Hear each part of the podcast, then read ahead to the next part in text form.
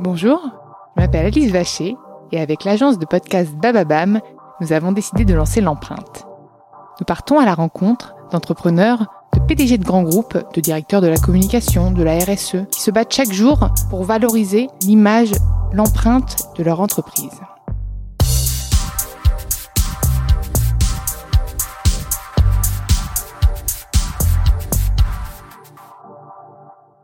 Avant de commencer cet épisode, nous souhaitions vous présenter le nouveau partenaire de l'empreinte. Another day is here and you're ready for it. What to wear? Check. Breakfast, lunch and dinner? Check. Planning for what's next and how to save for it? That's where Bank of America can help. For your financial to-dos, Bank of America has experts ready to help get you closer to your goals. Get started at one of our local financial centers or 24-7 in our mobile banking app. Find a location near you at bankofamerica.com slash talk to us. What would you like the power to do? Mobile banking requires downloading the app and is only available for select devices. Message and data rates may apply. Bank of America and a member FDIC. Dans ce nouvel épisode de l'empreinte, j'ai le plaisir de recevoir Antoine Rosé, le directeur marketing du groupe Rosé. Salut Antoine. Bonjour. Je suis ravie de te retrouver en présence euh, pour enregistrer l'empreinte. Euh, donc, le groupe Rosé, c'est le premier éditeur, fabricant et distributeur de mobilier et d'accessoires en France. Et il détient, donc si je ne me trompe pas, euh, la marque Ligne Rosé et Sina. C'est exact. Il n'y en a pas d'autres Pas, Depuis? non, pas pour le moment. pas à ta connaissance. et euh, vous êtes situé, donc euh, la, la maison mère, euh, en Auvergne-Rhône-Alpes, c'est bien ça? C'est ça.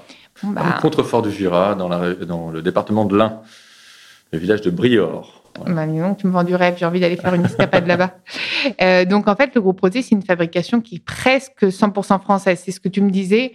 Euh, enfin, on en parlait en off juste avant. C'est pas tout à fait 100%, c'est ça? Personne ne peut se targuer de faire 100% de ces, ces articles en France. Euh, Il y, a, il y a des besoins en matériaux qui viennent de l'étranger. Euh, On va dire que le groupe Rosé, c'est 85% produit dans les usines en France et le reste est, est produit par des fournisseurs étrangers en Europe, principalement, euh, Europe de l'Est ou Italie, Suisse, Allemagne, euh, qui viennent dans nos usines euh, et sur lesquels on va appliquer un contrôle qualité. D'accord. Et c'est plutôt du mobilier haut de gamme? On est complètement dans ce qu'on appelle le mobilier haut de gamme contemporain. Et l'export, si je me suis bien renseignée, c'est quand même à l'international. Vous couvrez tous les pays. Voilà, on couvre aujourd'hui à peu près tous les continents. Euh, ça représente pour le groupe Rosé 70% du chiffre d'affaires, l'export aujourd'hui. Donc la France représente 30%. Et en dehors des frontières de la France, on fait 70% de notre marché. Je vais quand même avoir quelques questions là-dessus parce que du coup, tu produis en France et t'exportes à l'international. Comment tu fais Comment le groupe fait hein. Toi, je sais pas à ton échelle comment tu fais pour transporter tout ça, mais comment comment tu fais pour euh, minimiser au maximum euh, l'empreinte carbone? Alors, on travaille euh, avec des consolidations de containers, beaucoup. Donc, au lieu d'en- d'envoyer des petits containers en quantité, on essaie de consolider au maximum sur des gros containers. Donc, un volume de containers, pour les connaisseurs, on va dire qu'il y a des 20 pieds, des 40 pieds. On essaie de travailler majoritairement avec du container 40 pieds pour pouvoir partir euh, à l'étranger loin, mais emmener une- un grand nombre de- de- d'articles d'un seul coup. Donc, limiter l'empreinte euh, carbone, euh, on va dire, de, des produits à ce niveau-là.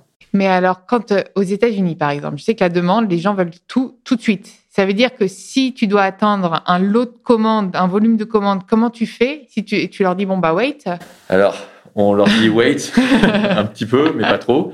Il y a deux façons de travailler avec les Américains ou même en Asie, mais euh, dans le haut de gamme, dans l'ameublement haut de gamme, les gens ont l'habitude d'attendre parce que la commande, elle est faite à la demande. Donc, on va sourcer les matériaux et les besoins au moment de la demande. Euh, on a un nombre d'options qui est euh, incroyable, donc on ne peut pas produire en amont des stocks, et puis il n'y aura aucun intérêt produire des stocks pour, euh, pour produire des stocks. Donc on produit vraiment quand on a une commande qui vient. Et donc ce qui fait que cette commande, euh, elle va prendre un certain temps à être produite et être envoyée. Alors là où tu as raison, c'est qu'aux États-Unis, généralement, euh, business is business. Donc quand on veut, on veut tout de suite. Et euh, quand on veut tout de suite, on a un petit peu sur, on va dire, les références best-sellers, euh, on a un petit peu de stock euh, à New York. Voilà. donc finalement, Ou vous n'avez pas d'entrepôt. Donc il n'y a pas non plus d'empreinte. euh, Alors, on n'a aucun entrepôt, euh, ou très peu, on va dire. L'entreposage, de nos- on a euh, ces deux entrepôts aux États-Unis euh, aujourd'hui et un entrepôt au nord de la France pour euh, l'Angleterre, voilà, qui nous permet d'avoir des flux un peu plus réguliers, puisque en plus avec le Brexit, euh, on est obligé d'avoir des lieux de stockage pour éviter qu'il y ait des à-coups euh, avec les camions Là, on est dans l'actualité. C'était Exactement. Ça va avoir un impact sur toi, sur, euh, sur le groupe oh, Ça aura un impact comme pour chacun. Aujourd'hui, mm. on n'est pas capable de le calculer, surtout qu'ils viennent de se reconfiner en, passant. voilà. Donc, ouais tout est compliqué pour l'instant avec euh, l'Angleterre. Pour l'instant, on n'a pas d'impact euh, avec le Brexit parce qu'il n'y a pas de business ou quasiment pas de business avec l'Angleterre pour les prochaines semaines. Et donc finalement, euh, comment comment on fait pour commander un meuble rosé? C'est-à-dire que on va sur le site et on fait un c'est du sur mesure ou finalement c'est quand même tu me parlais de best-seller donc tu as quand même des catalogues de meubles et tu peux aussi faire tes propres meubles, les concevoir? Alors il y, y, a deux options. Il y a l'option on va dire digitale on va sur le site, on regarde, et une partie de l'offre est disponible en ligne.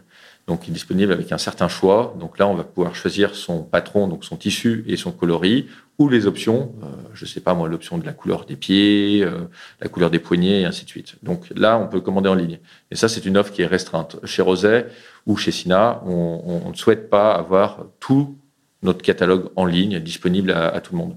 Euh, pourquoi? Parce que, un, on pense qu'il euh, y a toujours cette règle des 80-20, donc ça sert à rien de tout mettre pour tout mettre. Et puis, on est aussi euh, responsable d'un réseau de distributeurs qu'on a construit en 160 ans, quand même. Et on ne peut pas du jour au lendemain dire bah, c'est l'Internet et vous n'allez pas dans les magasins. Pour nous, le magasin, c'est le numéro un, c'est le plus important. On a des magasins qui nous appartiennent, on a des magasins qui sont en, contrat de distribution euh, exclusif, donc qui représentent que la marque Ligne Roset, ou en multimarque. Mais quel qu'il soit, euh, il y a des hommes derrière qui se sont investis pour nous, pour la marque, pour vendre des canapés haut de gamme contemporains Made in France. Et pour ces gens-là, bah, on fait attention euh, justement et on essaie de mettre donc une offre limitée sur le système de sur le système de vente sur Internet. Et ils sont même commissionnés sur les ventes Internet. Donc même s'ils font rien sur les ventes, si ça tombe dans leur, euh, on va dire, zone de marché, ils reçoivent une commission.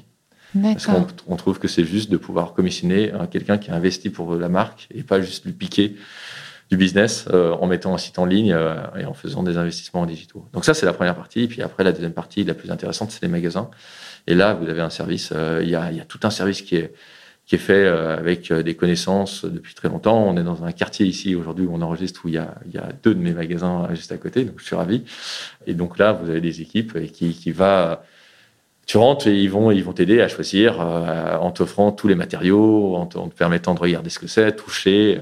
Ce qu'il faut pas oublier, c'est qu'un canapé, contrairement à beaucoup de choses, il y a une chose essentielle, c'est qu'il faut s'asseoir dedans. Oui, bien sûr, il y a look, mais look and feel. Et donc, le, le feel, c'est de pouvoir s'asseoir. Et ça, l'Internet ne saura jamais le faire. Tu me parles des matériaux, justement. Est-ce que vous avez dû revoir les matériaux parce qu'il y a une demande plus accrue en termes de consommation responsable et donc de matériaux nobles? Est-ce que vous avez dû revoir un petit peu ça ou pas, pas spécialement? C'était toujours un peu dans votre ADN Alors, on va dire que nous, on est dans le haut de gamme. Et le, haut de gamme, il a l'avantage, depuis la création du haut de gamme, depuis ce qu'on fait, c'est de créer avec des matériaux de qualité. On a toujours sourcé. Premièrement, on est une société familiale. Ce qui est très important à comprendre, c'est qu'on n'est pas... Cinq générations, c'est ça? Cinquième génération. Alors, mon cousin Olivier et moi représentons euh, la cinquième. J'espère qu'il y en aura une sixième. J'espère qu'il y aura une sixième. Euh, on verra, on verra. Ça, on va, on va déjà commencer à, à continuer sur la cinquième et passer ces quelques années euh, pour la faire grandir. Mais quatrième génération, mon père Pierre et, et, mon oncle Michel qui travaillent encore avec nous. Et on va dire donc sur la question des matériaux, on, on a toujours produit nous pour que ça dure. Donc, en termes de RSE, on a déjà cette faculté. Pas d'obsolescence Souvent, j'entends dire aujourd'hui, je vois, j'entends, ah, il y a des aides pour le développement, mieux produire. Moi, je vous prends, je te prends mon best-seller, qui est, qui est le Togo. Euh, il y a des gens qui l'ont acheté dans les années 70. Ils passent encore à leurs petits-enfants. En termes de RSE, sur un produit, un canapé qui dure 50 ans, je peux pas faire beaucoup mieux. Donc, la qualité, le sourcing des matériaux, et ça, c'est très important. Chez Roset, c'est le numéro un. On source les meilleurs bois pour les caisses de canapés. On va sourcer les meilleures mousses pour les caisses, pour faire nos, canapés. On va sourcer les meilleurs euh, aciers. Et ça, c'est un coût. Alors, on a l'avantage, on est dans le haut de gamme, mais le coût du haut de gamme, c'est que c'est bien produit. Et c'est la même chose dans l'automobile. Une voiture de haut de gamme, normalement, doit durer plus longtemps qu'une voiture de bas de gamme. C'est logique. Je dis pas que tout le monde peut se l'offrir, mais euh, c'est comme ça. Et en plus, comme c'est produit presque à la demande, il n'y a, pas, a pas de perte, vous n'avez pas trop de gaspillage. Et on a absolument quasiment aucun gaspillage. Donc, on a un gaspillage qui est lié à la production, qu'on essaye de limiter au maximum avec des investissements euh, assez importants sur des techniques et des, et des machines qui et nous permettent. recycler ça quand c'est comme et ça? Et tout ça, c'est recyclé. Alors, on est, on, bien sûr, on fait partie d'Ecomobilier, qui est euh, le système, le, le groupement de l'ameublement qui permet de le recyclage aujourd'hui en France, qui s'est développé il y, a, plusieurs années et qui permet aux clients final euh, de venir re, recycler euh, correctement le canapé. Il faut savoir qu'il y a 15 ans, quand on mettait à la décharge, on enterrait son canapé ni plus ni moins. Il y a je 15 ans, visualiser la scène, mais ouais, euh... voilà, mais il faut, faut quand même. Ouais. On n'est pas très loin aujourd'hui. On C'est vrai qu'il y a une valeur. Maintenant, quand tu parles ouais. de canapé, maintenant je me, je me revois même chez mes grands-parents. Le canapé, c'est quand même un lieu. Enfin, ah, c'était à l'époque avant le Covid un lieu de où on se regroupait tous devant la télé ou devant un exact. apéro. Et c'est vrai que le canapé, c'est un, je sais pas, c'est un côté chaleureux. Bah, c'est un côté chaleureux, c'est un côté social. Le canapé, ouais. c'est quand même le lieu de rencontre, le lieu de partage dans, ouais. dans une maison. Euh, bon, jusqu'au jour où il fait comme ça, il fait un V, euh, parce qu'il il a une vie et il faut le jeter. Et il y a 15 ans encore, on, le, on, les, on les enterrait. Et là, Donc, on les enterrait non. avec le bois, mmh. le métal, la mousse, tout compris. On enterrait le canapé en disant bon bah voilà, on verra bien ce qui se passe. c'est la vérité. Maintenant, depuis 15 ans, il y a avec le mobilier et il y a des façons de recycler. On sait recycler, on sait séparer. Et on peut même recycler son propre canapé, se dire bah moi j'ai une valeur affective à ces matériaux. Est-ce que je peux en faire quelque chose ou pas? Ça c'est pas encore. Euh... Je ah c'est les questions qui me. Enfin, non, parce que c'est quand même, on va dire qu'il y a un canapé, c'est construit, c'est construit de façon euh, comme une voiture. Il y a des assemblages qui sont faits. Tu pourras pas retirer quelque chose d'un canapé, à part du tissu peut-être, mais ce ouais. sera certainement ce qui va être le plus abîmé et le plus usé. Mais euh, ce qui se passe, c'est qu'avec euh, l'aide d'écomobilier, on arrive à retraiter d'un côté le bois, de côté le métal, de côté la mousse, de côté le tissu. Euh, de la mousse, on va en faire euh, de, des, des, petites palettes d'énergie pour brûler et donc chauffer des industries assez importantes. Du tissu, on va le recycler. Je, euh, je vais t'en parler après, mais il y, des, il y a des sociétés qui sont spécialisées maintenant dans le recyclage de tissus type coton, 100% coton, qu'on nous, on va, on, on, utilise maintenant, on source et on utilise pour faire de l'upcycling et pour être encore plus écologique. Le métal, on sait le fondre et en refaire quelque chose, d'accord? Donc ça, il n'y a pas de problème. Mmh. Et le dernier, j'ai dit le bois. Le bois, bien sûr, on le broie aujourd'hui et on broie le bois pour en refaire des panneaux composites de bois. Donc, grosso modo, je dis pas qu'on peut refaire un, un, meuble de zéro, mais il y a un, une réutilisation des déchets de l'ameublement qui est de plus en plus efficace. L'upcycling, le meilleur déchet est celui que l'on ne produit pas. Voilà, exactement. Et du coup, tu me parlais d'upcycling. Est-ce que vous faites des pièces entièrement upcyclées ou pas du tout encore? Alors, on fait pas des pièces entièrement upcyclées. On fait des pièces qui, on fait des parties de pièces, on va dire des parties de, de canapés ou de meubles qui vont être upcyclés. Alors, on a dans les mousses, on peut avoir des parties de, de morceaux de mousse sur certaines sur certains composants qui sont faits. Euh, la mousse a été reconditionnée, mais elle vient de plein de petits morceaux de mousse qui ont été recomposés et recondensés ensemble. Et donc ça, on peut le réutiliser sur certaines parties de canapé. Alors, il faut savoir qu'après, on peut pas tout faire. Euh, c'est des morceaux qui ont une caractéristique spécifique. On va pas le mettre dans l'assise, c'est dur comme du bois, donc euh, c'est fait pour, euh, pour venir protéger les bas de caisse de canapé en mousse pour les contre les, les, coups de pied de chaussures et des choses comme ça, par exemple. Et on a aussi euh, donc euh, un lancement en mars euh, d'une innovation upcycling avec le Togo, notre best-seller, où on va permettre aux clients finaux qui ont des Togo usagés, quelle que soit la qualité du Togo, quelle que soit le, la vestusté du Togo, ils pourront venir le, le, recycler dans un sens au magasin. Alors pas venir physiquement avec le canapé, mais une image de leur Togo. et en contrepartie, ils recevront un bon d'achat par, par article qui pourront qui pourront utiliser sur n'importe quel produit de la collection Ligne Rosée. et nous, quand on viendra livrer euh, l'article qu'ils ont commandé, on viendra récupérer leur Togo, on viendra, on, on le ramènera chez nous euh, dans nos usines. Et il aura deux, et là il y aura deux cheminants. Un cheminant qui sera du pur recyclage si le Togo est vraiment en mauvais état. Donc d'un côté la structure et de l'autre côté les housses.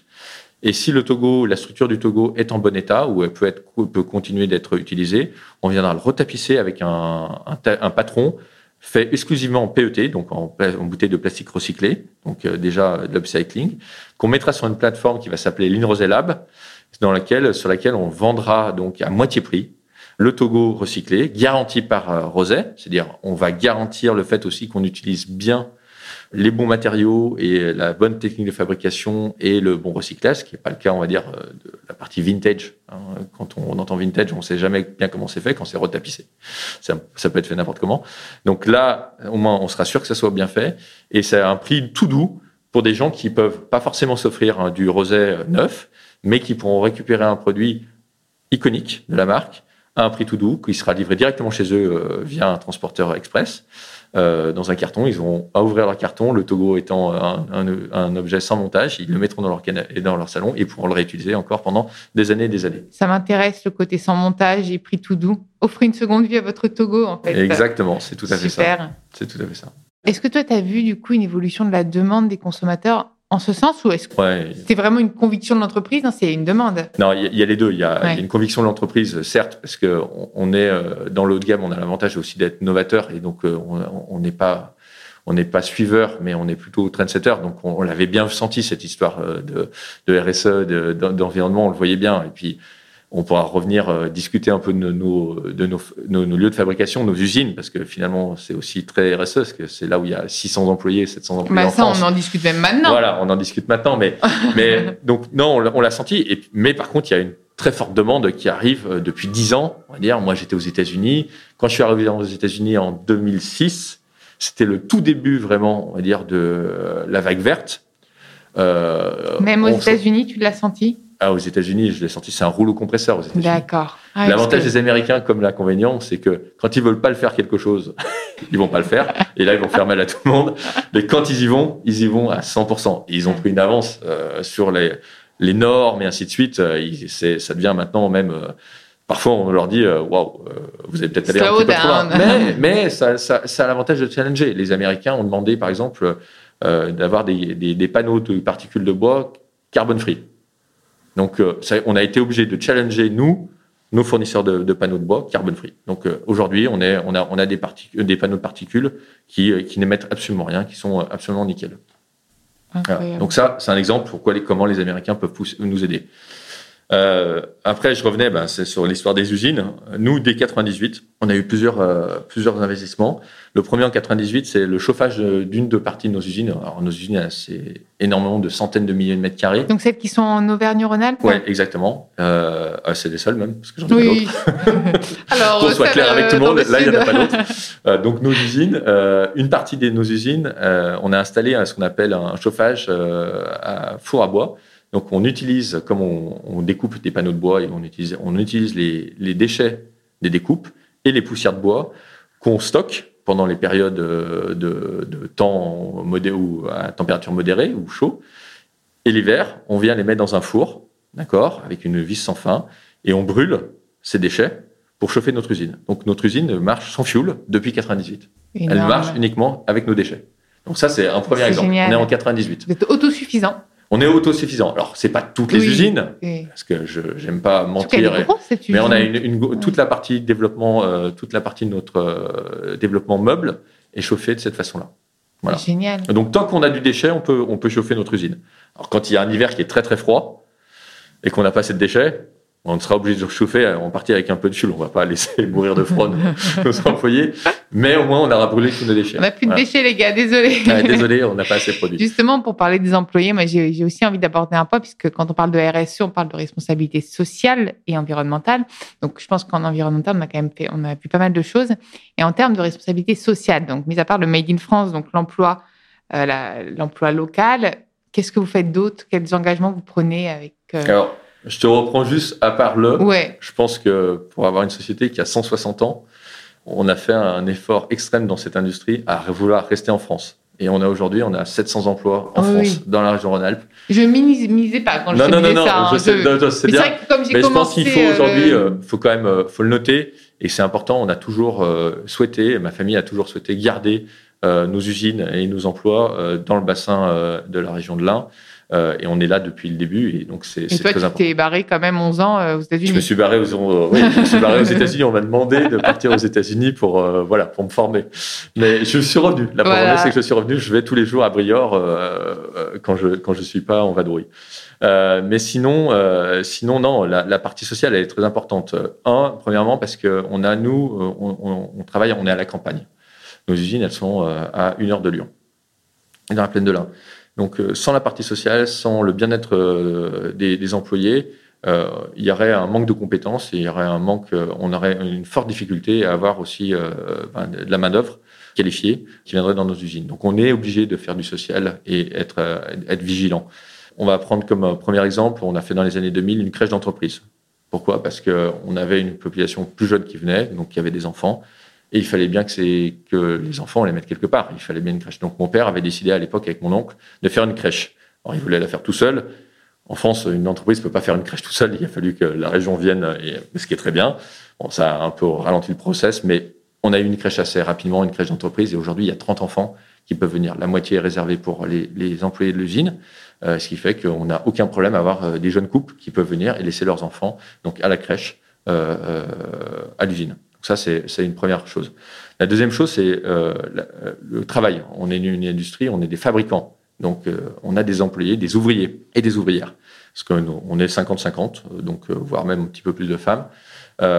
comment on fait pour éviter qu'ils se fatiguent, qu'ils s'abîment, qu'il y ait des arrêts maladie, justement, qui sont pas bons pour les employés et qui sont pas bons pour la société? Je suis complètement transparent.